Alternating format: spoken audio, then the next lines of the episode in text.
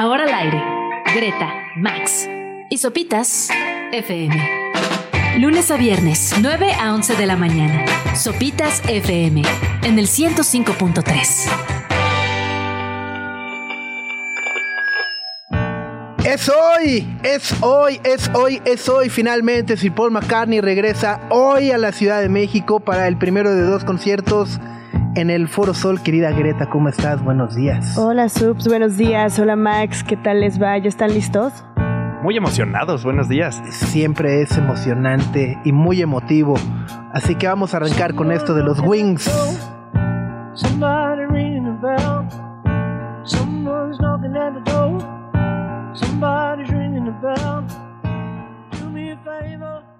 La canción es de Sir Paul McCartney.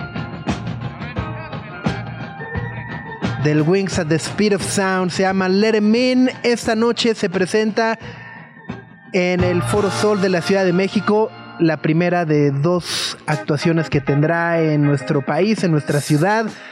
Después de que, ¿siete años? Seis años. ¿Seis años? Seis años. Sí, pues ya. Cuando fue otro foro Sol y Zócalo, ¿no? No, fue en el Estadio Azteca. el Azteca, último. claro. Sí, sí, sí, sí, sí. Anda. No, el del, el, el del Zócalo ya debe tener que sus 10. Fue en 2014, ¿no? ¿11? 2011. Ah, no. Órale. Aquí Traigo los años dice, "No mareadísimos". acuerdo, estaba muy chiquita. 2012. Ya. Trácatela. Pues sí. ¿Tú fuiste? Eh, al del Zócalo no, no estaba en México, pero lo vi en internet. Estaba en Brasil, no sé por qué, estaba en Brasil. Y me acuerdo que, lo, que estaba en el, en el cuarto del hotel viéndolo por, por internet. Gran plan Ajá. Para estar en Brasil. Ah, eh, Prefería estar viendo a Paul McCartney, la verdad. Siempre que se tenga la oportunidad, siempre uno preferirá ver a Sir Paul McCartney. Que por cierto, además, eh, ayer liberaron unos últimos boletos tras montar el escenario, hacer los ensayos y demás. Sir Paul McCartney llegó a México el domingo.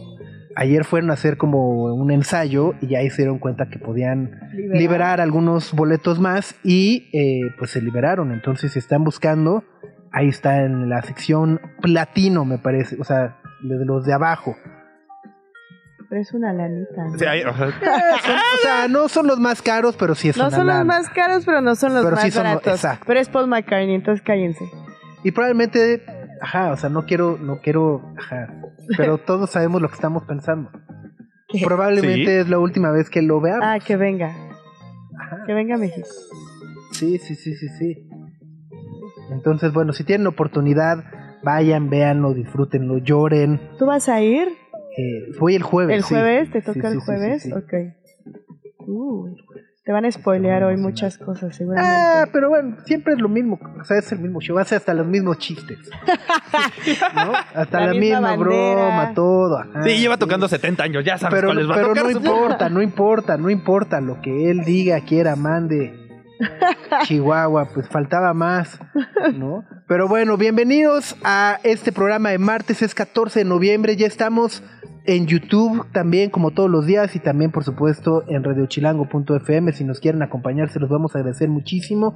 Hoy vamos a estar eh, platicando con los Last Dinosaurs que eh, tocan mañana en el lunario del auditorio. En el Esta lunario, Ajá. Banda australiana va a venir a visitarnos. Y también tenemos un programa especial con la visita de Ofelia Pastrana y Mauricio Cabrera, que vamos a estar platicando un poco sobre este tema que hemos debatido eh, constantemente, sobre la promesa de lo que se supone iba a ser Internet, lo que es hoy y qué demonios está pasando, sobre todo con Internet y, y redes sociales. Exacto, cómo nos hemos ido como decepcionando un poco de internet. Pensar que hace 10, 11 años decíamos con, no, esto va a cambiar el mundo, la primavera árabe, todos unidos, abrazados de las manos. Y ahorita luego son un cochinero. O sea, sí cambió el mundo. Exacto, sí lo cambió, pero no sabemos si Lo ha bien. cambiado para bien o para mal. Ahí está hay la cosas duda. buenas, hay cosas malas, pero Y- es un espectro tan grande que es complicado definirlo, pero creo que tiene más impacto los aspectos negativos. No Son sé. más notorios. Es que son, son, pues a lo mejor porque nos fijamos más en ellos, ¿no? Eh, eh, de repente, justo, o sea, yo, por ejemplo, me, me, me quejo de que hoy en día todo es una app, ¿no? O sea, si quieres comprar un boleto de avión lo haces en una app, si quieres pagar el banco lo haces en una app, si quieres... pero al mismo tiempo es muy cómodo porque ya no tienes que ir a una sucursal o ya no tienes que hacer una fila, pa- ¿no? Sí. Pero al momento en el que quieres comprar boletos para un concierto y te ponen, estás en el lugar 843 mil de la fila, dices, "Nah, esto está rarísimo, ¿no? Ajá. Entonces es, es, ajá.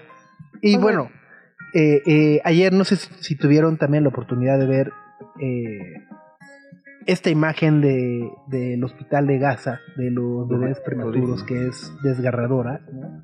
y que al mismo tiempo justo nos hace, a mí me hice cuestionar cómo al mismo tiempo la humanidad estamos pensando en el blockchain y en llegar al Marte y, y lanzar cohetes, cuando somos incapaces de resolver las cosas más básicas como es garantizar la salud y el bienestar de los más inocentes que son recién nacidos, independientemente de conflictos, creencias, posturas políticas, etcétera, etcétera, etcétera. Es, como humanidad hemos fallado durísimo, ¿no? Y seguimos a lo mejor poniendo más atención al perrito en NFT que a cosas que realmente podrían generar otro impacto. Pero bueno, de todas y esas cosas más clavadas y forevereadas, vamos a estar platicando con dos grandes expertos del ecosistema como son Ofelia Pastrana y Mauricio Cabrera. Además, tendremos también las siguientes preguntas de nuestra boletiza para el Corona Capital. Estamos regalando cinco abonos VIP sencillos para que vayan ahí a ser amigos, a encontrar pareja, a pasársela muy bien. Que vayan los ¿No? cinco juntos. Híjole, También puede ser. en festivales. No lo sé. No todo se puede, todo se puede. ¿no? Mejor en internet. Es chiste, pero es. No, parece chiste, pero es anécdota.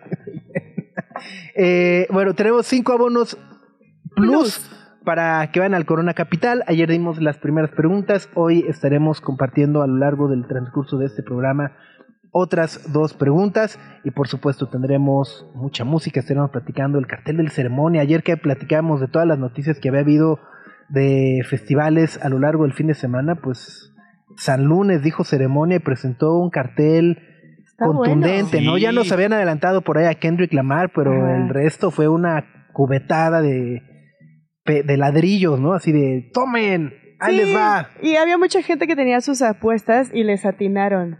¿Ah, sí? Sí, sí, sí. Es que creo que los fans de ceremonia, no sé ustedes qué opinen, sí son como muy clavados del género y saben muy bien los artistas que traen y le atinaron a bastantes.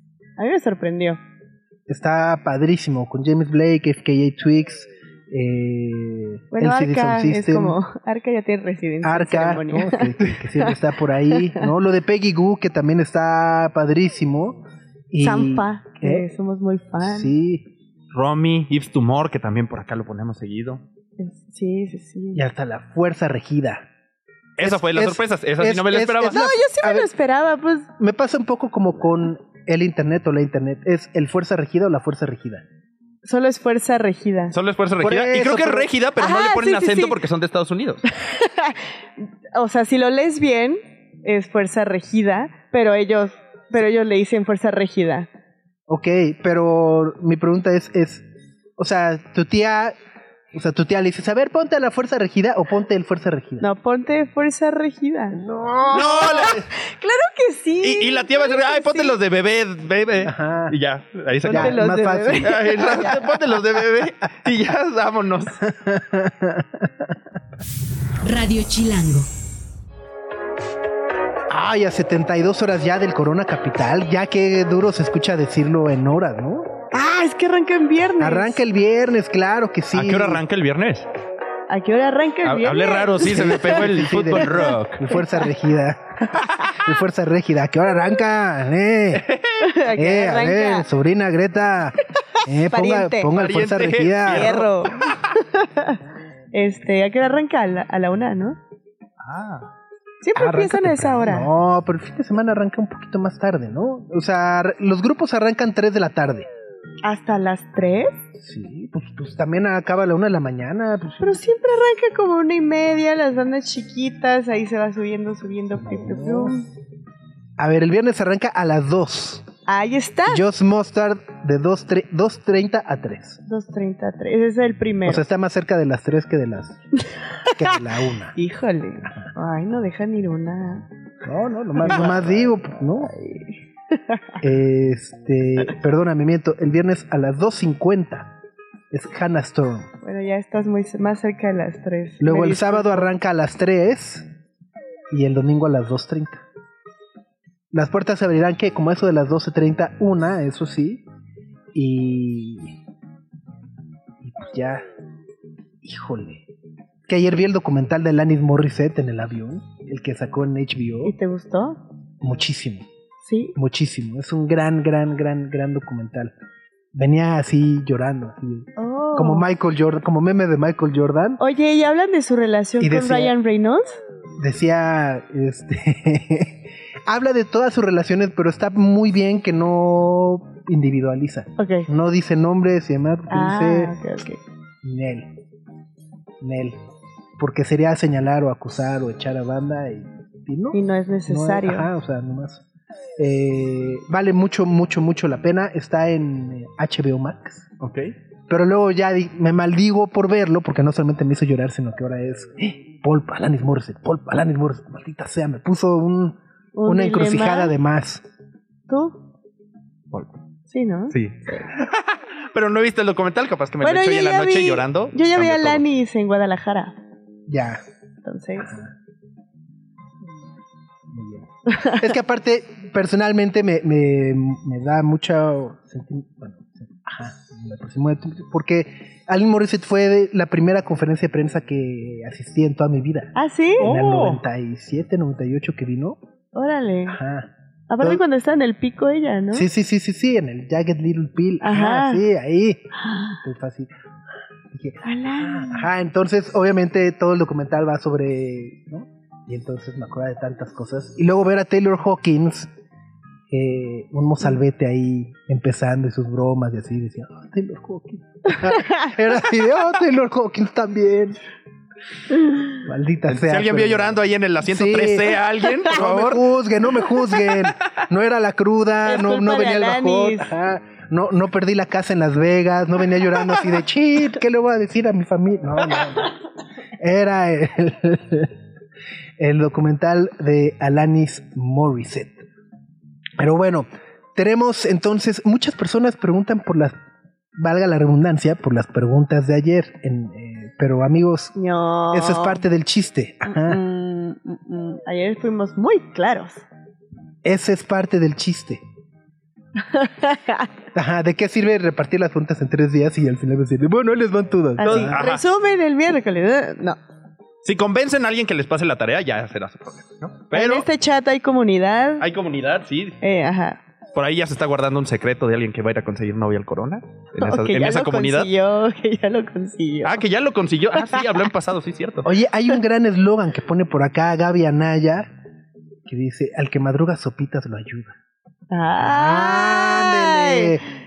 ¡Ándele! Es como muy postura de Dios, ¿no? Ahí está, o como eslogan para el 2024, ya nos destapamos. ¿De una vez? Ya, sí.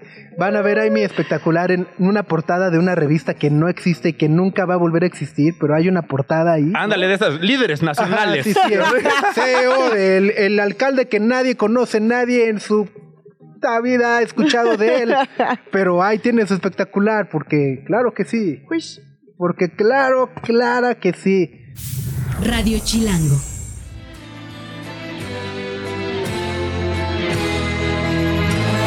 Saquen los Kleenex de nueva cuenta, que esto es de los Beatles Now and Then. Una recomendación tip, el documental que lanzaron, producido por Peter Jackson, de 12 minutos, bueno, es un, es un cortito, un video extendido de 12 minutos, está en YouTube, pero se puede ver en Disney Plus, en una así 4K, ¿Como el machín, chido, chido, ajá, para que lo puedas ver chido en tu casa, este, y no y en una pantallita de tu celular ahí con los dedos marcados. Con el anuncio a la mitad. y el- no. el de Es Peter. Jackson, son los Beatles. Este, hay que verlos en toda su En toda su. Majestuosidad. Ajá. Exacto, exacto, muy bien. Y bueno, estamos muy contentos porque esta mañana en cabina nos acompañan Last Dinosaurs que están en la Ciudad de México, tienen un nuevo EP. Hi guys, good morning, how are you? Welcome. Good, thank you. Buenos días. Buen we say half días. English, half Spanish. Mm. Yeah, Yeah. algo Sí. así. yeah. Well, the, the, uh, last year you, rele- you released an album uh, inspired uh, in Mexico. Yeah, we yeah. did. And, and and how's coming back? Uh, I mean, you're back now. How do you feel a year later with that album and with Mexico City? Oh, wow, big question. Well, seguramente esta ciudad es nuestra ciudad favorita de todo el mundo. Sin duda, para todos. Hablo por todos nosotros, creo. Em, pero se siente increíble cada vez. Siempre estamos extrañando la Ciudad de México, México en general. Y, pero el año pasado, no, este año tocábamos a Corona En Guadalajara. Capital, en Guadalajara, sí. Así que, pues, no, estamos súper contentos de poder volver a México cada año, al menos dos veces. Sí. It's, it's, it's maravilloso. That's great. And I, I, I understand as well that, uh, I mean, uh, you've been really working so hard. We were talking off here that uh, you've been in Guadalajara in May, Mm. then start this tour in London, did 30 shows in the US. Mexico City. Next week, you're going to Indonesia, Thailand, Japan. That's a proper world tour. It is. Except for Africa. It's missing out. Yeah, yeah. Well, um, Which we have done before. yeah. Yeah. And well, you released a new EP this this Friday, Mm-hmm. uh, this last week. So tell us a little bit about it. That's uh, Well, That's a- his- it's it's yeah, that's mine. Uh, just haven't made music for a while, so we've got something special coming up. But released like uh, seven songs of mine just two days ago called Ryu, which is my Japanese name. Okay. And uh, I mean, what was? I mean, let let me put my ideas in order. But Mm. the last album was inspired in Mexico City. You were Yeah. apart for the because of the lockdown, yes. and and now you've been back together. How how felt that process to being back together, uh, working as a band again? Mm-hmm. Uh, I mean, for this new EP and all that stuff. Ah, it's been interesting. Yeah. I guess because we've been in the studio a lot. So after Guadalajara, Mm. we just were doing recording, lots of recording everywhere. Um, Mm. Yeah, it's been really interesting. I think Yeah. we found out the best thing though is if we write separately Mm. and then co- come together at the very end. Mm. Um, yeah, it's been interesting. Yeah. But it's also been interesting, like going back to touring after the whole lockdown world. Yeah. You know, Yeah, A lot it's has good to be back. A lot Yeah. has changed. Yeah. It's good to be back. that's Yeah. great. Yeah. Is it okay if we play Walking on Ice? Please. Do you have other ones as well? Yeah, yeah, we have another ones. Yeah, we, you, you have a Elton? Elton. Elton. Elton? Okay, Yeah. tell, tell, tell us why did you choose this song? Uh, it's probably the best song. Okay, I, I really like the guitar on Walking on Ice. oh, thanks. yeah, me Thank too. you. Yeah, yeah, yeah. I, Yeah. I don't know. Walking on, it's it's uh, it's okay. It's not the best one. Okay. Elton's the best one. Elton, okay. So, estamos platicando con Last Dinosaurs. Tienen un show programado el día de mañana en el lunario del Auditorio Nacional. Ya lo han dicho, es una banda que ama la Ciudad de México. Estuvieron en el Corona Capital de Guadalajara eh, hace unos meses, el pasado mes de mayo. Luego han dado la vuelta al mundo, tocaron en Londres, hicieron 30 shows en Estados Unidos. Mañana están en el lunario del Auditorio Nacional. Luego se van a Indonesia, Tailandia, Japón y demás. Tienen un nuevo EP que salió eh, la semana pasada y de ahí justo es que han elegido compartir esta canción que se llama Elton.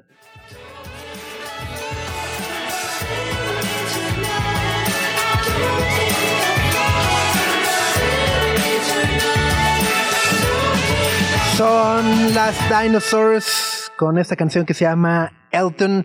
Is it inspired on Elton John? Something like that? Or? Yeah. Yeah. Yeah, okay. Yeah. Phew. Yeah. I mean, that must be the most common question about the song. no, no one's asked anything yet because it just came out two okay. days ago. Three days, yeah, yeah, two days ago, yeah.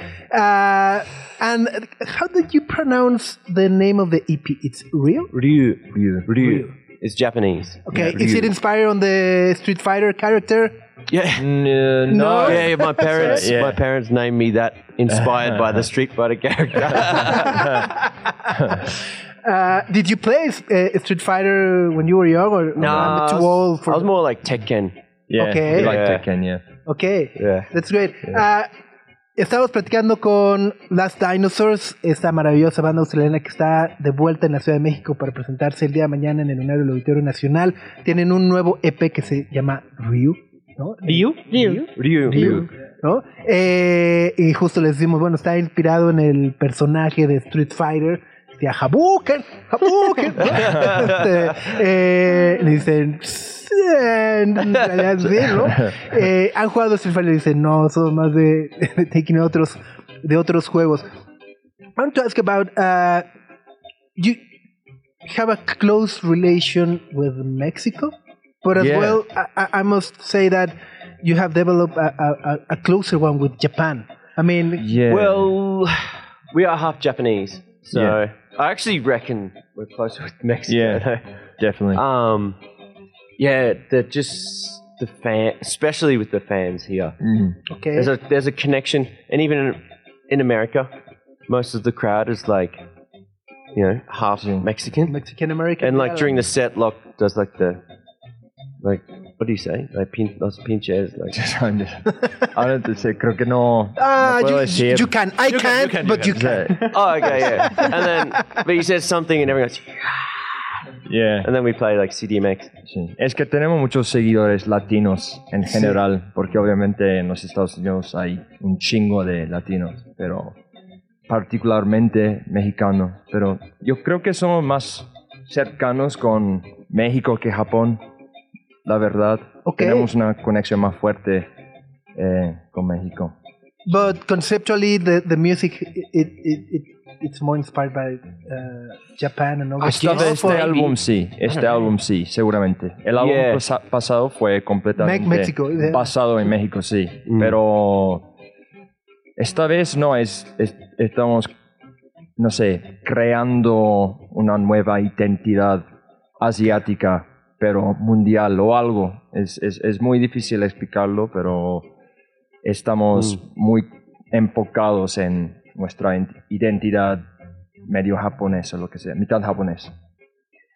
I, I- it's very interesting because I remember an interview that you did a couple Mm. of years ago, and you said that many people told you that, for example, Tijuana is very dangerous, and you said, "I don't care, we love Tijuana, we love that city," uh, and and it's interesting because the general idea about Mexico Mm. outside Mexico is that it's very dangerous, and I understand Yeah. that the news are very tragic and Yeah. violence for Yeah. all over the country. But I would like to know what do you think about that idea that we make about certain people and certain communities and Yeah. certain things. For example, Japan, we think that they are like.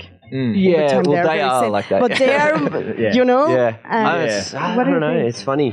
Like first time we came here because we had that like you know that education whatever, but we as soon as we got here, it's like wow, this is like perfect. This everything's awesome. Mm. We really loved it, and I just go around telling everybody everywhere I go, Mexico City's the best place. Hmm. And they're like, oh, but it's dangerous. No, it's not dangerous. if you're not in a gang, it's not dangerous. Yeah. Yeah, It, so we know that it can be dangerous. yeah, yeah, yeah. But it's You easy know. to avoid, Anywhere can be dangerous. Mm-hmm. Yeah. you know. especially the United States. you Yeah, know? Like, but even United States, like I feel so safe, yeah. Okay. safer than I do in Australia. It's an it's a, Because Australia, you, you know, I can get bitten by a snake or a spider or something. like they're everywhere.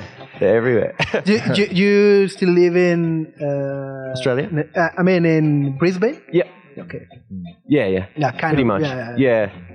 That- that- that's Yeah. it. Ah, vamos a traducir un poco lo que lo que hemos platicado con las Dinosaurs. Greg, por ahí les preguntabas justo sobre una Sí. entrevista. de una entrevista de hace unos años y justamente estaban hablando de su amor por México y decían que les gustaba mucho Tijuana, pero que mucha gente les decía es que es súper peligroso Tijuana, no vayan para allá. Y ellos dijeron, no, nos gusta, es muy entretenido, la gente es muy cool. Justamente les preguntábamos como que estas ideas que nos hacemos de ciertos países y de ciertas comunidades, justamente como pensamos de cómo es la gente en Japón y cómo es la situación en México y en realidad nos están diciendo de, pues sí, todos, en todos lados puede ser peligroso, incluso es nos sentimos muchísimo más inseguros en Estados Unidos, por ejemplo, de lo que es en México y demás, y nos estaban comentando que, Bueno, por ejemplo, en Australia, Con las arañas. con los animales súper exóticos que hay allá, y esta idea que tenemos de vamos a morir allá. Exacto. Es, eh, estábamos platicando con Last Dinosaurs, muchos comentarios eh, en, en el chat de YouTube. Eh, Malén Ramírez dice, yo soy de Tijuana. ¿No? Eh, pero Carla, Carla Trujillo dice, eh, maravillosa canción Elton. Eh, pues les pregunta, favorite Mexican dish. Oh, bistec con queso. Oh, Un alambrito. that's a winner. Yeah, yeah. Oh, Yeah, but but you you live in Guanajuato, yeah, right? Yeah. So you I don't know. Uh, probablemente las enchiladas verdes en salsa verde. creo. verdes, okay. Sí. verdes o rojas ganó el verde. El Sí. verde. This is Michael He knows what's up. Chilaquiles, probably. chilaquiles Yeah, for breakfast though. with, with, with a sunny side up egg on top. Oh, well cooked egg. Well- well cooked egg, Yeah, okay. with the yeah frijoles. Okay, I, I I I used with with egg and steak. Oh, That that's what I, I I'll have to mean. try. but that explains a lot of things. Eh, Y eso no lo vamos a traducir. Ah, no, vamos a traducirlo justo. Les preguntábamos, un, eh, Carla Trujillo del chat les preguntaba sobre su platillo favorito, pero escuchamos el bistec con queso, luego las enchiladas verdes. Eh, Michael dice, bueno, pues yo los chilaquiles con un huevo cocido. Y dije, bueno, ok, yo acostumbro pedirlos con huevo y con bistec encima, lo cual explica el gran tamaño de mi barriga eh, con la que voy a todos lados. Guys, uh, can you take us through the writing process of uh, this new EP? Uh, Well, it's um, well the con- we, the concept is probably the most important part Yeah. for this one. Is like we were kind of lost for a while because it's fifth album Yeah, yeah. and kind of like run out of ideas. And I I stumbled across this artwork by a guy, a guy called Luke Nugent. It was a AI artwork, and in it was like a picture of these two like Asian-looking guys in a like a futuristic fake world, and he was holding this little TV device, and I was just staring at it for so long, and I thought that TV on our album to be coming out of that, you know, and it looked like an alien TV. So that was like the beginning of the concept, where the music is coming from an AI satellite that has been orbiting the Earth for a thousand years, and its its nuclear battery is like running low, so it's decided to reprogram itself and just be a radio station and make up music. Because like, there's a lot of I don't know what it was like here, but in Australia they're talking a lot about AI. yeah, yeah. Everyone's freaking out about that, and I personally think it's great because um, we're we're lucky like music and AI like they're they're not gonna really be interrupted too much, like live music especially. So I was like toying with the idea that this satellite was just making music based on the algorithms it learnt from a thousand years ago, which is today Okay. and it's our album that is broadcasting. And people on Earth are listening to this satellite and realizing that people from a thousand years ago are the exact same as they are in the year 3000. That's great. It Well, let sounds us like a great movie. so- Yeah, sorry. Sounds It's a like great a great movie, movie. right? Well, we've made a little tiny movie for that actually. Oh. It's on YouTube. It's a two and a half minute sort of explainer. It's fantastic. Um, yeah, I recommend people look at that. Uh, yeah, sorry to make you try and explain that in Spanish. No, no, no, no, no. That's, I think we can make it. A ver, vamos a traducir un poquito porque pasamos de las enchiladas verdes a un asunto mucho más profundo, que es el tema conceptual de este nuevo EP que se llama Ryu. Y Ryu, I think. Well, Ryu, yeah. Y, y es un asunto increíble. Si han visto el arte del disco, está inspirado en la inteligencia artificial. Y entonces la idea de Ryu es que es un disco mil años en el futuro. Que todo empezó con una idea de un satélite que le está dando vueltas a la Tierra y está obteniendo toda la información posible, pero la batería nuclear se le está terminando y decide aprovecharla para hacer música y transmitir como una estación de radio. Y las canciones que está transmitiendo, pues son las canciones de este último disco de Last Dinosaurs, que además es su quinto disco y por eso decidieron crear pues un concepto tan pues venido al futuro, ¿no? Tal cual, tal cual, tal cual. And any any plans for next year? Yeah, more more touring. More touring. when other stuff happens. We Okay. got lots more stuff happening as well with this album, like the whole concept. Like there'll be a manga, like comic. Yeah, book. an- another one. No, like a like a st- comic book Comic book, story yeah. to go with that story to explain that more. So we've created this universe, and it just will expand. That's great. And Yeah. who does the artwork? The artwork's amazing. We've got a couple of people. We've done. We've got a guy called uh, Tom Carroll or Egume on um, Instagram uh, who does the 3D art, and he's really talented. And he's Michael's childhood neighbor. Oh, like- great. Yeah. and then like, um, there's a guy called Chris Yee from Sydney, who's a fantastic illustrator, and there's another girl called um, Emniwa Emniwa. and she worked with us on the third album, and she's also half Japanese, um, and from Brisbane too. So Ah, pues justo, también hablamos un poco del arte de todo este concepto de Ryu del último disco, el último EP de los Last Dinosaurs. Y nos cuenta que, aunque está inspirado en el futuro, también los ilustradores salieron de su más cercano círculo. Uno de los ilustradores era tu vecino de la infancia, otra es una ilustradora que trabaja en Brisbane, de donde son. Entonces está increíble, échenle un ojo igual a sus redes sociales porque vale la pena. Y si les gusta la idea o el concepto, el año que viene viene un cómic inspirado. Así es, de ma- un manga. Manga. Que- Manga. que- Oops. Manga. Manga. There you go, Hannigan. Okay. same thing. Yeah, yeah, yeah. well, guys, thanks for being here with us this morning. Uh, hope to see you tomorrow at the Lunario del Auditorio Nacional. I, I must accept and confess that I think you are the most hardworking band that I ever met. So congrats on that. I, mean, I agree. Pushing, pushing, pushing, pushing. Yeah, that- mean, yeah, yeah, yeah. That's great. Greta, Max y Sopitas en el 105.3 FM. Tenemos esta dinámica especial para regalar 5 abonos plus para el Corona Capital este fin de semana. Es decir, 5 personas o van a poder ganar un abono individual Un para ir el viernes, para ir el sábado y para ir el domingo al Festival Corona Capital. La sección Plus, ya saben, baños limpios, baños donde se pueden sentar tranquilamente, una sección de comida. No vamos a entrar en ese debate. Baño, una- vamos a dejarle así. O una sea, los, en plataforma. los baños te puedes sentar tranquilamente. Sí, Bueno, Sí. En los del Plus, sí, en el... en el Sanirrent. Que esa es luego una de las maneras en las que yo creo que los festivales pueden mejorar en futuras ocasiones, que es baños limpios y donde se puedan sentar para todos. O ¿no? sea, para todos, ¿no? Sí. Es que es como una distinción que a mí se me Sí, hace como muy que cruel. es- Es, es una muy rara, necesidad es el- humana hacer del baño. Él quiere, quieres hacer el pipí bien, este, y no de aguilita, este, 500 varos más, ¿no? Es como, "Eh". Aparte, los Sanirrent, cero son funcionales de Aguilita tampoco. Sí, no, no, no. Están súper altos. ok, demasiado detalle, pero No, y entre más avanza el concierto, el lugar se vuelve zona radioactiva. No, imposible. Sí, sí, sí, sí, sí. Pero No bueno, bueno, bueno, regresemos. Entonces tenemos la zona plus, Ajá, ¿no? Este, que es, bueno, ya saben, la- las tribunas especiales o los espacios cercanos al escenario con una vista preferencial. Privilegiada. Ajá. Este, bebida, comida, este y demás. Bueno, todo eso incluye el abono, ¿no? Ajá.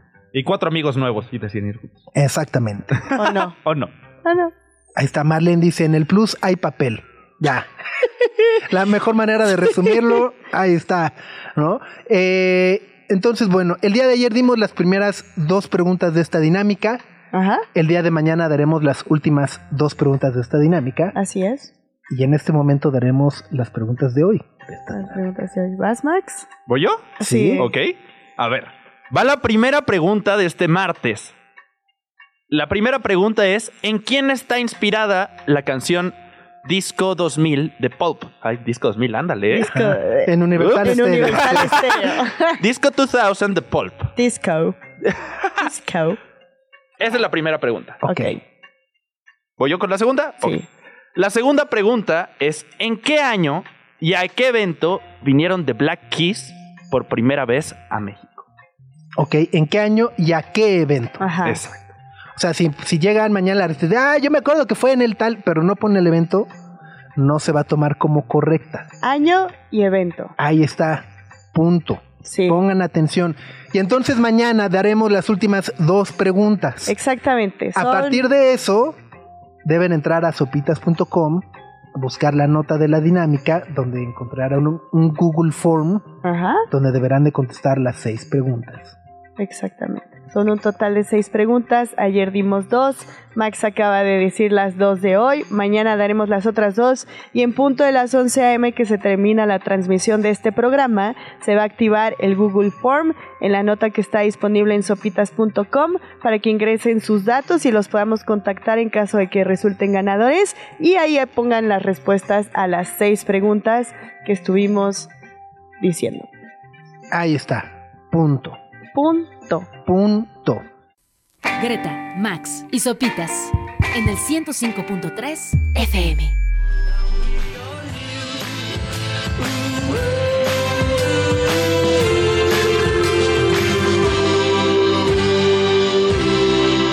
Le- la canción le da título al álbum del 2013 de Sir Paul McCartney, New, con una gran colección de productores. Obviamente, a cargo estuvo Gilles Martin, pero también estuvo por ahí en la mezcla Mark Ronson, Paul Epworth, Ethan Jones. Una Mark gran. Ronson. Mark Ronson, sí. Sí, sí, sí, sí, sí, Mark sí. Ronson es. Es como encontrar a Wally en todos los discos y genio, aparece. ajá, está en Es un genio. lados. Es un genio, sí. Sí. Sí, totalmente. Yo creo que es justo de esos generacionales, ¿no? Que, Sí, sí, se van a definir o todo. sea, como Quincy Jones para Ajá. nuestros papás, ¿no? Este, Mark Ronson es Mark- para nosotros. es que ha estado en todos lados, ¿no? O sea, es bien cool, ¿no? sí, sí, sí. O sea, salió. Yo lo conozco. Ver, Ay, sí. Salió en Zulander. De entrada. En la 2. No, en la 1. No es cierto. Salió en Zulander.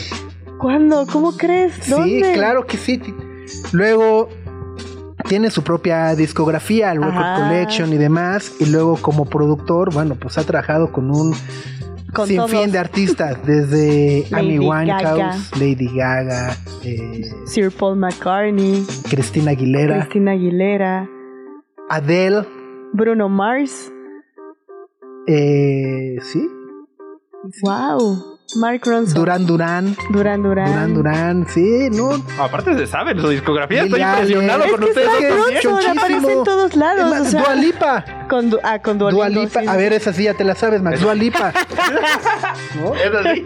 Bueno, pues hizo el soundtrack de Barbie, ¿no? Ah, ah, ah, es verdad, entonces trabajó con Nicki Minaj, con Billie Karol Eilish. G, Billie Eilish, Vampire Weekend también. con Ryan Gosling, Con Ryan Gosling, con el I'm Just Ken. que está nominada al Grammy. Órale. Yo digo que no, va- no, no. se perfila para ganar el Oscar esa canción. ¿Cuál? Canción original, Aunque- I'm Just Ken. Aunque según, aunque según yo, el, el soundtrack de Barbie fue un poco decepcionante en cuanto a números. Ah, sí, como que no, no jaló. No fue el fenómeno que, que fue esperaban la que fuera, ni que fue Dance the Night, que es como la canción principal y la de Dua Lipa, ajá, y que musicalizó una gran escena en la película, pero este, pero es un, es un buen es un buen disco, pero sí I'm Just Ken, yo digo que van a ganar el Oscar. El Oscar, ya. ajá, sí. el Oscar de mejor canción original. Ok, Sí. ya. Vaya, vaya. Bueno, a menos que Wish se cole por ahí Disney eh, Ok. no dije nada. Pues Greta Padilla, Mickey Mouse.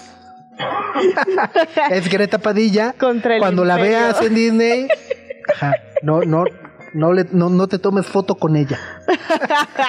Porque te odio. Sí, ya, así. Porque te odio. ¿no? Bueno, muy bien, pues es martes, es 14 de noviembre, tenemos a dos grandes invitados y personajes que eh, quiero, admiro muchísimo, sobre todo respeto muchísimo. Mauricio Cabrera, Maca, eh, consultor espe- especialista en medios, tienes un maravilloso newsletter ahora que se llama The Bakery. The Muffin. The Muffin. y es que The Bakery, entonces, ¿qué es? Story Baker Story es la empresa. Baker. Sí, ah, sí, sí, sí. ahí está. Pero es The Muffin, el, Ajá, el newsletter exacto, donde exacto. analizas eh, justo el comportamiento de los medios, plataformas y el entorno digital. Además, bueno, pues has sido parte de Juan Fútbol de medio tiempo, una larga carrera periodística. ¿Cómo estás, Sopitas? Bien, Gracias por feliz. invitarme. Al, al revés. Y también por acá está la reina de reinas, Ofelia Pastrana, experta en tecnología, en nuevas tecnologías también. Eh, ¿Todavía le podemos decir nuevas? pues es que siguen, si- se siguen inventando Es nuevas, verdad, ¿no? es verdad, sí. Y ahí estás curioseando. Yo, yo hubo un momento donde dije, ya, espérense. Esto Sí. es demasiado para mí, pero tú sigues. Sí, hay que, sí, es verdad, sí, es verdad. Siempre hay algo nuevo, sí, tienes toda la razón, sí. Es No. que es esa vieja maña de, wow, wow, lo subió a Instagram. Nuevos medios, ¿no? Sí, sí, sí. Bueno, Instagram Nuevas tiene tecnologías 15 como, años. como TikTok, ¿no? Sí, exacto, sí, wow, lo de los jóvenes. Sí, pero sí, eh, experta, gracias. eh, la explicatriz me presentó así a veces. em, soy youtuber, entonces heme aquí haciendo. Streamer ahora. Soy streamer. Porque, porque youtuber ya es de viejos, ¿no? Ahora el Es lo verdad, de hoy es, es verdad, Es sí. escuela, es de hace una década. El stream se tomó el internet hace un ratito ya, pero es un nuevo modo muy raro de generar contenido. Hay gente que hace streams y no estoy exagerando, no es una cosa rara, eh, se topa con mucha facilidad. Hay gente que hace streams haciendo el súper. Y entonces la banda opina, ah, llévate esta salsa y le dejan donativos para que te puedas comprar este, los champiñones. Ah, yo lo voy a hacer. Ajá. Sobre todo los de nativos. No te ¿no? caería mal, para que te no te alcance la caería lata, mal. para la lata grande, ¿no? Sí, exacto, sí, para que lo lleves. Para la lata de 500, no la de 300 miligramos, ¿no? Y eso se puede, se Muy puede. bien. Lo importante es que se puede. Oigan, pues un, un placer poder eh, contar con ustedes en esta cabina, porque justo desde hace varias semanas eh, he traído y he estado pensando, observando mucho también la manera en la que eh, me parece, siento que estamos viviendo un punto trascendental en cuanto a la manera en la que nos comunicamos y convivimos en las plataformas de redes sociales, en internet eh, y demás.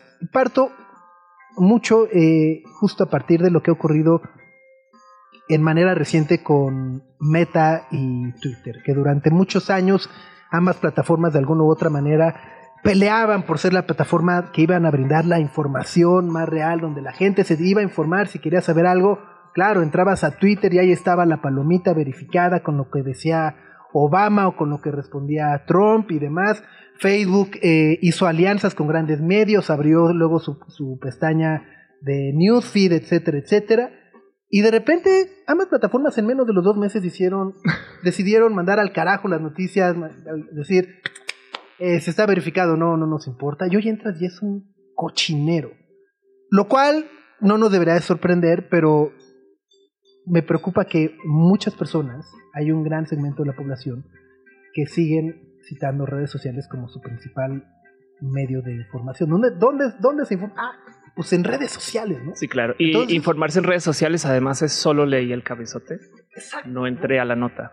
Entonces de repente ahí eh, empieza un poco como eh, este, esta eh, introspección, es decir, cámara, wow, estamos viendo un punto de transición eh, o de rompimiento, ¿no? Y al mismo tiempo es hmm, el Internet, ¿qué está pasando con el Internet? ¿No? Eh, hemos platicado justo con eh, Max y más de MySpace, decíamos, cómo MySpace era ¿no? Nos hizo creer que ser buena onda en internet sí se podía, ¿no? Cómo internet iba a mejorar nuestras relaciones. Tenías a tu top 8 de amigos y, y le ponías la, tu rola favorita para que entraran y dijeran, ah, tiene una rola favorita. Y, su- ¿no? y de repente todo se volvió en una cosa de poderes muy oscura. No sé ustedes cómo lo, lo perciban. Maca, si quieres empezamos con- con- contigo.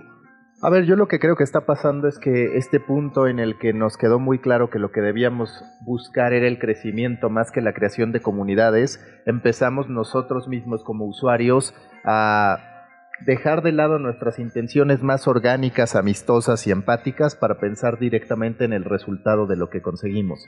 Y ahorita que hablas de MySpace o de había grupos de MSN hace bastantes años, la realidad es que creo que estamos viviendo un regreso a eso mucho a, través de qué? De cómo está floreciendo eh, Discord, de cómo está floreciendo Discord, de cómo está floreciendo Slack en un contexto pues mucho más eh, a modo empresarial. Pero cuando tú te das cuenta de cómo funciona Discord, es mucho más parecido a las comunidades que antes teníamos.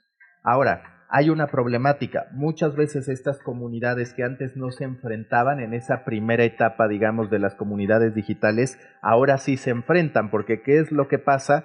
Servidores de Discord o de distintos espacios muy comunitarios que lo que están viendo es cómo plantarle cara o cómo tirarle beef, como ahora se dice, a tirar hate a otros creadores. Y entonces tienes a una serie de tribus enfrentándose todo el tiempo, no solamente en política, que es donde de manera más natural puedes identificar esta polarización, pero en términos generales, hoy todos tenemos gurús distintos y dependiendo lo que haga ese gurú, entre comillas, o ese creador al que seguimos, entonces la comunidad va para allá, pero continuamente hay una fuerza de choque con la que te terminas enfrentando, que si lo piensas, es mucho así como funciona, por ejemplo, la Kings League, como funcionan todos estos fenómenos que yo lo que digo es se presentan como deporte, pero en realidad estamos ante algo muy cercano al reality show combinado con un talk show, que es yo veo cómo reaccionan y yo veo también cómo se enfrentan.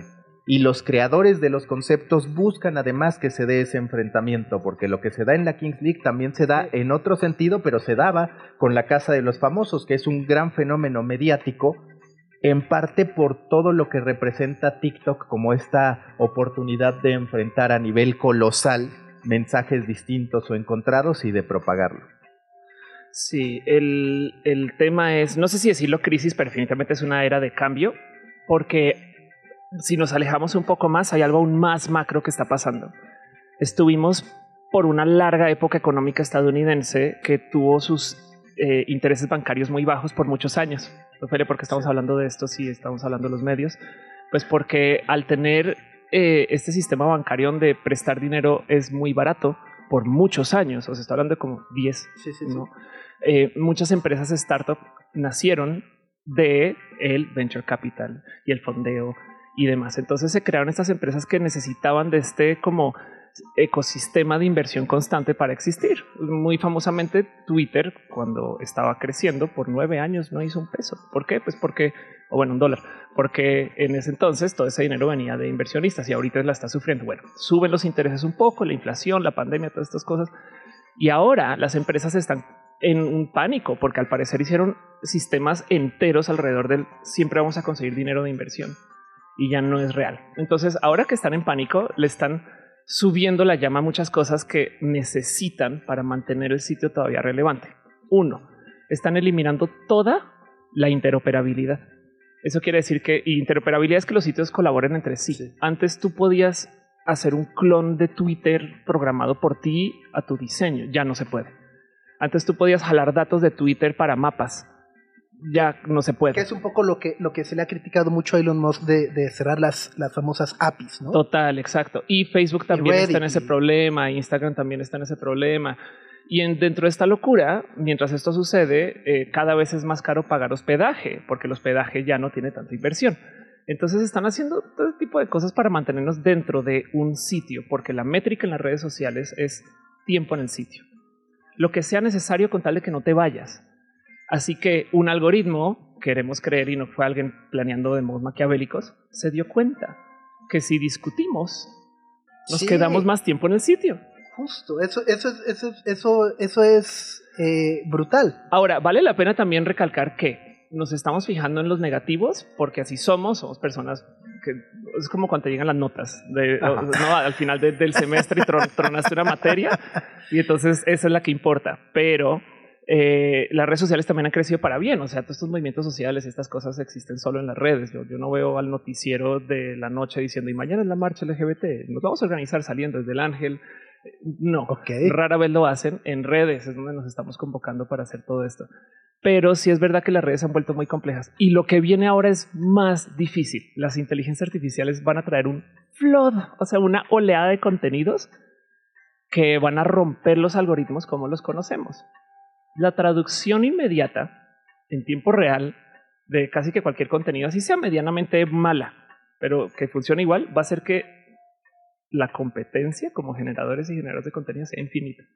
Capaz si hay una gran eh, producción de tele en Azerbaiyán que si la traduces al español va a interesar. O a lo mejor en Corea les comienza a gustar Betty la Fea. ¿Qué ha pasado? ¿Qué ha pasado? Ha pasado. Radio Chilango Estamos platicando con Ofelia Pastrana, Mauricio Cabrera, sobre qué diablos está pasando con el Internet y sobre todo la manera en la que interactuamos y, y- y- y nos relacionamos, eh, particularmente a través de las redes sociales, eh, eh, cómo pasamos de el Metroflog a, Claro. A, a- a- lo que vemos hoy en día. Que, y, y- creo que justo antes del corte se mencionaban dos puntos que me parecen relevantes eh, y que vale la pena retomar porque creo que están muy entrelazados. Que por un lado es eh, la economía de los creadores o la monetización, cómo eh, se genera dinero a través de eh, la- las plataformas sociales y al mismo tiempo cómo esa misma eh, ambición por poder generar o ganar más dinero nos lleva muchas veces a simplemente convertirnos en personajes eh, que no seríamos en la vida real o, o hacer cosas que a lo mejor no haríamos si no fuera por ese impulso o por esa necesidad de decir, ah, más likes, más dinero, más todo. Pues no culpa a nadie por andar buscando dinero en este tipo de cosas. Digo, hay casos tóxicos, pero también hay que decir que esto, en lo que pasa es que en Internet pasa muy rápido, pero que no se nos olvide que en los medios tradicionales también, o sea, digo, esta es la industria que se inventó TV Notas para hacer chismes de gente acerca de cosas dañinas, totalmente falsas, con tal de mantener que una persona sea de un modo u otro relevante para poder que sea capaz y luego conseguir un papel. Me explico, esas historias son historias muy noventeras, pero también existían y se inventaban cosas tóxicas y complejas alrededor de la vida de gente con tal de pues traer atención. Pero en el internet esto es más rápido y más peligroso, me atrevo a decir, porque también una cosa es una persona que estudió para actuación, que se mete en esto, otra cosa es este Juanita eh, cocinera en su casa que ahora está metida en un chismo no pero está consiguiendo views. Pero muchas veces también, justo, ¿no? A lo mejor estos discursos de, de odio o lo que se ha considerado también como esta extrapolarización o lo que es políticamente incorrecto genera por alguna razón mayor engagement, mayor visibilidad y, por consiguiente eh, mejor monetización. Y no solo eso, también podríamos hablar del interés artificial, no solo de la inteligencia artificial que, como decía Ofelia, va a terminar representando una abundancia de contenido cuando en realidad ya tenemos un exceso de contenido. O sea, el problema del contenido hoy claramente no pasa por el volumen y muchos lo estamos viendo como una oportunidad de seguir incrementando el volumen, que eso desde mi punto de vista es un error, sino el interés artificial. ¿A qué me refiero con interés artificial? a la enorme cantidad de creadores o aspirantes a creadores que están abrazando temas solo porque saben que ahí hay una oportunidad ni siquiera de monetización, muchas veces solo de alcance y de egocentrismo, de poder decir yo estoy ahí. Y un caso del que siempre me gusta hablar es del juicio entre Amber Heard y Johnny Depp, porque también fue muy interesante esa correlación entre el apoyo multitudinario que recibió un hashtag Justice for Johnny Depp contra el Justice for Amber Heard que estaba en TikTok. Cuando tú ibas a TikTok encontrabas, independientemente de las opiniones de cada uno, encontrabas que ese hashtag a favor de Johnny Depp tenía miles de millones de visualizaciones. Esos miles de millones de visualizaciones claramente tienen un porcentaje de gente que estaba convencida haciendo contenido de que Johnny Depp era, digamos, el menos culpable dentro de esta relación tóxica. Pero también es cierto que había muchos que al ver el tamaño de esa tendencia se ponían a hablar de manera favorable a Johnny Depp con este ángulo porque entendían que ponerse del otro lado o en un punto medio no te iba a dar ningún resultado. Y luego está cómo eso, también se especula mucho, impacta en el veredicto, que es cómo se construyen estas verdades a través de redes sociales, en parte por aquello que es mayoritario, y luego eso cómo puede impactar incluso a nivel legal, que también lo hemos visto en México en cualquier cantidad de casos donde todo se construye primero frente a la opinión pública y luego viene la exigencia a las autoridades que claramente están sesgadas y sabiendo que un veredicto de otro tipo puede traerles mucha opinión adversa. ¡Qué locura! Sí, la verdad es que sí.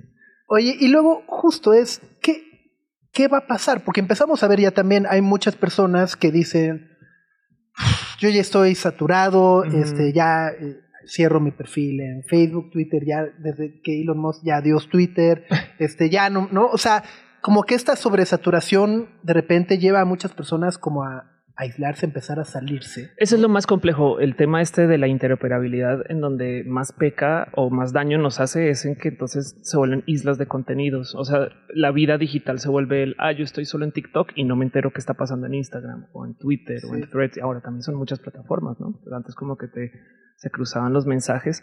Eh, hay algo ahí que decir también acerca de cómo eh, el que una persona esté publicando algo que se haga viral le trae dinero. Entonces la pregunta es hasta cuándo vamos a seguir recibiendo dinero por esto y bajo qué calidad. Y eventualmente eso se va a saturar. ¿no? O sea, también hay algo ahí de todo este famoso cuento de más gente haciendo contenido que consumiendo contenido que eh, vamos a ver o sea no es tan real pero ¿Qué? pero ¿Qué? se siente un poco así se siente un poco así Em, yo creo que donde tenemos que echarle ojito es en el eh, cómo se generan caminos alternos de monetización. Como que yo sí le tengo mucha fe a este cuento de la gente que ahora está vendiendo su merch, a- y está haciendo negocios y está usando los contenidos para promocionar su negocio por aparte y no vivir solamente del anuncio. O sea, licenciado Valeriano y así. pues esas cosas, hasta las del, eh, eh, de- el- eh, ¿cómo es el de el patrón Las Flores? O, este, que- ¿Las flores del patrón? Las flores del Ajá. patrón. Porque pues a fin de cuentas es un contenido que mueve cosas aparte de solo tener un chingo mil de views. Em, yo creo que los views van a colapsar un poco también. O sea, llega un momento donde te percatas que sí, todo el mundo tiene un millón de followers, por así decir. ¿no? Sí, Entonces sí. Ya nadie es especial. ¿no? Ah, Entonces, ¿quién sí tiene impacto? Y pasa mucho ese cuento de no, estuve con tantas personas influencers y nadie conoce a nadie. ¿Qué? Claro.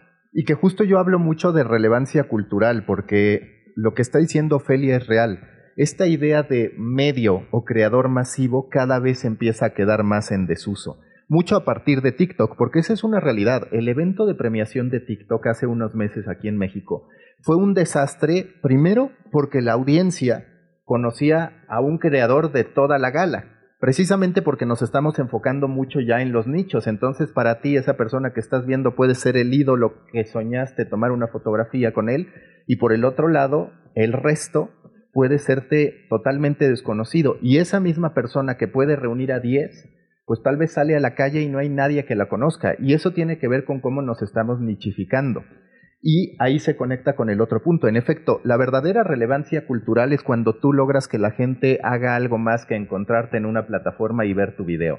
Es cuando paga por merch, es cuando está dispuesta a ir a un evento tuyo, que se conecta con conceptos viejos como esto de los mil fans verdaderos que hablaba de cómo un creador, una banda, si de verdad lograba tener mil fans que lo acompañaran a todos lados, pues podía vivir de su obra. Y si es hacia allá, hacia donde nos tenemos que ir, el problema es que todavía el mensaje pasa por viralidad. El problema es que todavía las marcas, cuando lo piensas a nivel anunciantes, están muy enfocadas en ese resultado frío, aparentemente contundente del número, pero que no mide el verdadero engagement.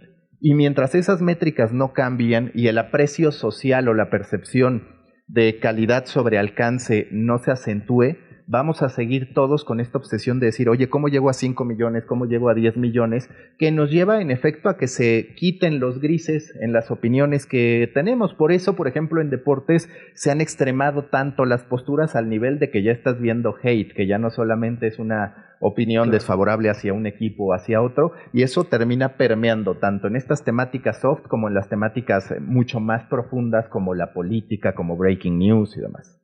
Estamos platicando con Mauricio Cabrera y Ofela Prastrana sobre el futuro de Internet, sobre qué está pasando actualmente, audiencias, nichos, extremos y qué es lo que estamos viviendo en redes sociales. No, es que, o sea, me parece como un tema eh, bastante complejo y más amplio, porque mucho se ha hablado desde que nació el Internet sobre la democracia que existe en ese espacio, que no sé si es una democracia real o esa democracia que también permea como en la realidad, que juega como con muchas ideologías y que juega como con muchas bases y con muchas desigualdades y demás. Porque justo está, o sea, están diciendo algo muy interesante que es parece que todo lo que se crea en Internet es contenido.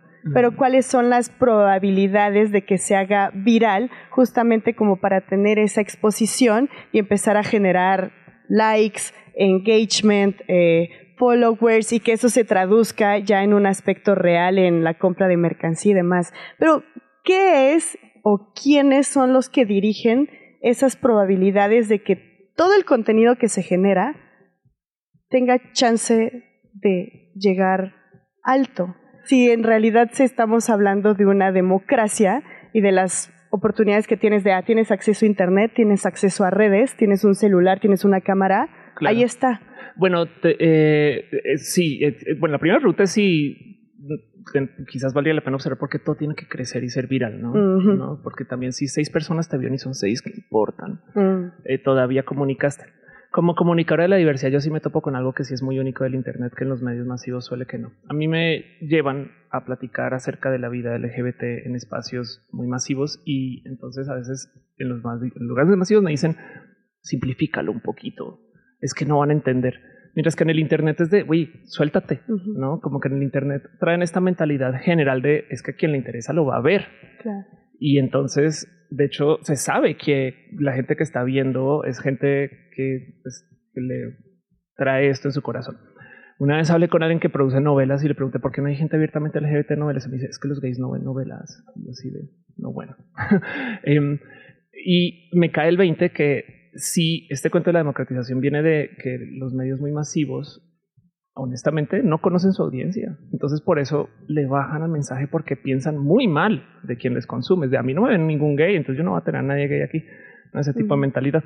Em, y en eso el problema aquí es más bien la necesidad de que los contenidos sean virales. O sea, el tema aquí es el pensar que tienes que crecer al 10.000 o no. Y las redes sociales abusan de eso. TikTok mide las vistas muy diferente que Facebook, muy diferente que YouTube. En TikTok el video apenas carga, ya es un view. ¿Por qué? Porque entonces tú sientes que tienes muchos números para que te quedes y digas, no, a mí me va mejor en TikTok que en Instagram. Instagram espera unos segundos para contarte el view. Entonces no vas a tener tantos números en Instagram como en TikTok. No, ni siquiera puedes comparar views de una red con otra. YouTube hace una locura muy volada, muy chida, pero que hace que sea más difícil tener views en YouTube. Entonces, también las redes abusan de nuestro deseo de que todo tenga que ser viral, con tal de hacer un negocio. Y yo muchas veces también lo que digo es que cada uno de nosotros cuando nos ponemos en el rol de creadores, somos como repartidores de Rappi o como conductores de Uber. ¿A qué me refiero? A que por un lado la plataforma te dice, yo te estoy habilitando una posibilidad de ingreso, de notoriedad, de posicionamiento. Tú capitalizas la oportunidad que te da esa plataforma. Pero en cuanto la plataforma detecta que, por ejemplo, alguien como Ofelia Pastrana tiene una comunidad significativa para hablarle, ¿qué es lo que hace la plataforma? Incentivar que lleguen otros creadores también que pueden operar en contra de la oportunidad de negocio que pueda tener Ofelia o de existencia, digamos, que pueda tener Ofelia, porque te empieza a poner a estos otros recomendados que son como otros repartidores de Uber o de Rappi que pueden entregar el servicio. Entonces, si te das cuenta, es un juego un tanto maquiavélico porque la plataforma que te ayuda luego te quita alcance para poder colocar a otro, para poder colocar a otro, porque claro, a una plataforma de este tipo no le conviene depender de unos cuantos por más referentes que sean, más bien quiere tener a muchos para poder prescindir después si en algún momento ese usuario se va. Entonces, este tipo de lectura a qué nos obliga a este pensamiento de decir, ok, ¿cómo de las redes sociales yo lo llevo hacia un espacio? En el caso de Sopitas, pues por ejemplo es el sitio. El sitio al final, la gente que va y sobre todo la que regresa es mucho más fiel que esa que nada más está encontrándose ocasionalmente con contenido de redes sociales. Pero eso lo tendríamos que hacer cada uno de nosotros cuando tenemos un interés por formar verdaderamente un ecosistema de creación de contenido. Pero ¿se, puede prever como esa parte? Porque digo, yo lo pienso así, a, mí me abruma y me sorprende mucho y me aterra, por ejemplo, la cantidad de videos, de fotos que hay sobre crueldad animal, ¿no? Y lo piensas y dices, bueno, la crueldad animal siempre ha existido, solo que ahora el Internet y los dispositivos te dan el chance de verlo más cerca y de que sea más inmediato y nos da como esta sensación de, ah, no, cada vez estamos más locos y cada vez somos más insensibles porque hay más videos, pero siempre ha existido, solo que antes no lo podías grabar y no lo podías subir a una eh, plataforma. Pero entonces me, parece muy horrible como este juego de las redes sociales de generarte una necesidad de hacerte viral, como que si se volviera algo indispensable o algo inherente a tus relaciones sociales y a la persona que eres, obligándote como a generar un contenido que va a generar morbo y que te va a generar clics o que va a generar ese choque del que hablábamos al inicio, como es ya sea un video sobre crueldad animal o exponer a una persona que fue violentada sexualmente y hablar y burlarnos de ella porque te va a dar clics, porque es chistoso y porque genera morbo. Lo pudimos prever y se podrá frenar en algún punto porque ya parece una Oh. costumbre y una necesidad de interactuar así en las redes. Tu cara no dice No, es todo, que, es, que, es que la palabra aquí, sí, es que frenar, ¿no? Es, bien complejo eso, porque si quitas las redes, igual esto ya está medio pasando en la tele, en el cine, ¿no? Como que la gente también está comenzando a hacer unas cosas muy locas con los realities. Em, el problema aquí es la monetización de la atención. Y que por consecuencia cualquier cosa con tal de que llame la atención, pero casi que sin límites. Hay unos streams muy volados de gente haciendo cosas muy raras por atención. Unas muy nerd. El otro día había alguien que puso una cámara frente a una pecera y entonces detectaba por dónde iban los pescados y según dónde estaban, eh, presionaba botones en un controlador y jugaba Street Fighter. No estoy exagerando, esto pasó. Em, pero también hay gente que hace cosas muy dañinas. Hace nada se volvió medianamente viral un stream de alguien que se encerró en un closet por, creo que fueron 36 horas y la gente pagaba para molestar a esa persona, le prendía luces, le hacía ruido con tal de que no durmiera. Eso pues, es en esencia monetizar una tortura. Em, pero el problema es cómo parar eso. Eh, wow, no sé. Eh, Yo creo que la locura va a seguir hasta que se deje de pagar todo con anuncios. Porque es que las redes necesitan que estemos ahí más tiempo. Em, la carrera de los followers y todo eso es porque mientras más views, más te pagan los anuncios. Pero en general las redes y, y- y el resto de plataformas, ¿no? O sea, de repente, no sé, vas al cine y entonces ya también el cine, pues media hora, la primera media hora son comerciales. Claro. Te subes a un avión, la primera 20 minutos del avión, comerciales. Eh, de repente, en las plataformas de streaming muchas veces he escuchado a ejecutivos decir, nuestra competencia no es la otra empresa, nuestra, nuestra verdadera competencia es el sueño del usuario. Si un usuario duerme ocho horas, me está quitando atención. Wow. Tengo que hacer que, ¿no? Entonces dices, oh, oh, oh, espérense, espérense, espérense. Ah, ¿no? deje- que duerman sus Sí, usuarios. Sí, sí, sí, ¿no? Y también hay una realidad cuando siempre se ha hablado de la publicidad personalizada. Pues en YouTube, por ejemplo, no te encuentras anuncios que siempre son para ti. Por más que ha evolucionado esta capacidad de poner anuncios para ti, de repente te encuentras con cosas que no van contigo. Entonces, por un lado, la publicidad y la gama de servicios no llega a satisfacer a la persona al grado de decir, ah, me estás entregando siempre anuncios que me sirven. Eso no se ha cumplido.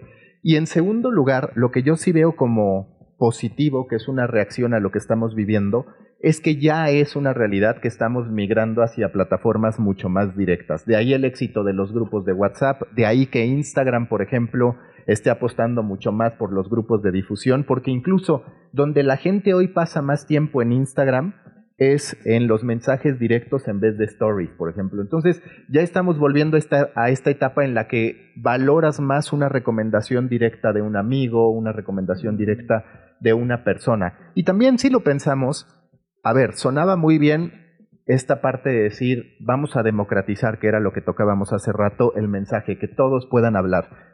Los seres humanos en realidad nunca hemos, para bien y para mal en nuestra naturaleza, estado muy interesados en estar escuchando las opiniones de todos. Históricamente nos reunimos en pequeñas comunidades, que es donde empatizamos, donde encontramos un lugar, y cuando llegan ideas que son disruptivas, tiene que venir desde esa empatía al grupo al que pertenezco, no a través del grito de otro que te dice que estás mal. Mm. Y eso es lo que nos vendieron las redes sociales, que nos vendieron esa mentira que era muy chingón ir al zócalo, digamos, y que todos eh, pudiéramos estarnos gritando, hablando entre nosotros, que no es así como funciona la humanidad. Y el segundo, la carretera libre de información, que es un término que se utilizó mucho en los noventas, ya también estamos abandonando eso. Primero, los medios de comunicación de mayor calidad están poniendo muros de pago. En México casi no, porque no tenemos muchos medios de calidad, esa es la realidad, pero a nivel mundial ya vemos grandes modelos de suscripción para medios. Segundo, las herramientas de inteligencia artificial están separando, para mal me parece, el acceso al conocimiento y a la capacidad de producción entre los que pueden pagar y los que no. Ahora hasta con plataformas como Twitter, pues tú como usuario ya estás consciente Claro. de que si no pagas, llevas las de perder contra otro que pague. Entonces tenemos que deshacer muchas burbujas o utopías que nos vendieron y que ahora tenemos que reaccionar a ellas. Como la utopía de creer que tu opinión es importante y que debes de generar opinión sobre todos los temas aunque los desconozcas y que tienes una audiencia que le realmente le va a interesar esa opinión que tengas. Es como esa Sí, burbuja. Esa, esa es otra realidad también, ¿no? Que nos sentimos obligados a... A mí en TikTok me pasa que de repente yo también tengo claro, ni siquiera porque no tenga una opinión, sino porque siento que ya me repito, que es algo de lo que ya hablé o no tengo ganas, pero la gente te empieza a poner, habla de esto, habla de esto, habla de esto, y entonces tú, pues sabes que hay un deseo de la gente, vas y lo haces. Entonces son demasiados llamados que de pronto son un tanto artificiales. Además que eh, las redes, su trabajo es hacerte sentir así. Es que, que no se nos olvide que las redes sociales le pertenecen a alguien. Sí. Y tienen que mantenernos ahí también haciendo contenido. Entonces van a jugar con nuestras emociones y sentimientos para que tú digas, oh, oh, wow, sí le estoy llegando a mucha gente.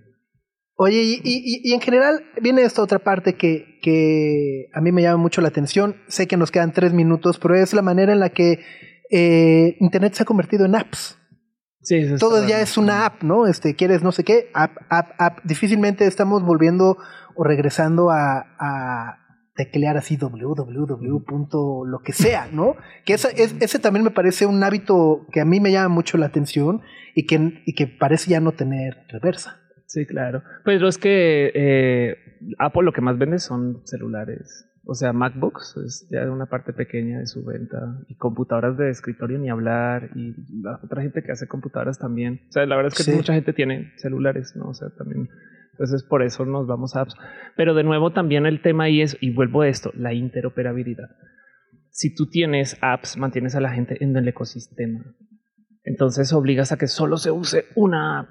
Y todo el mundo está peleando porque sea tu app. La app, la, La me- la una. mega app con la que Ajá. todos sueñan, incluido Elon Musk. Mac.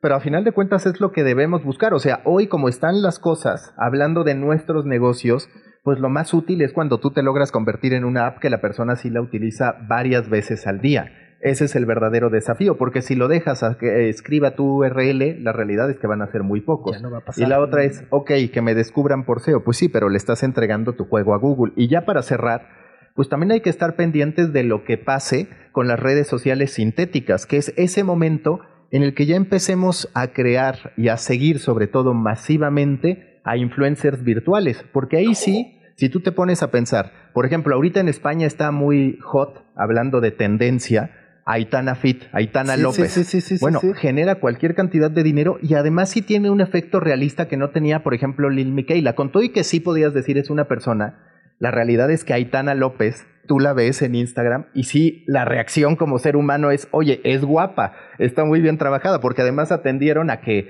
es eh, influencer de fitness, a que le gusta el cosplay, a que le gustan los videojuegos. Es un personaje muy bien construido que las reacciones de la gente sí son muy fuertes, sí es de una empatía. Entonces imagínate que en algún momento el algoritmo se conecta, digamos, para poder decirle a este influencer, haz este contenido, ya prescindiendo de nosotros, ¿no? De, bueno, pues hazlo, todos van a hablar de esto, hazlo tú, ya hay una relación, pero bueno, ahí deja. Muy bien, pues Mac, Ofelia, muchísimas gracias por darse la vuelta esta mañana. Gracias, Gre. Gracias, Max. Gracias, amigos. Nos vamos, se quedan con Gina Jaramillo. Nos escuchamos mañana en punto de las nueve. Gracias. Adiós. Nuestra atención vive en muchos sitios de manera simultánea. Ya puedes desconectarte de este. Sopitas FM. Lunes a viernes, 9 a 11 de la mañana. Radio Chilango, 105.3 FM. Radio Chilango. La radio que... Viene, viene, ¿eh?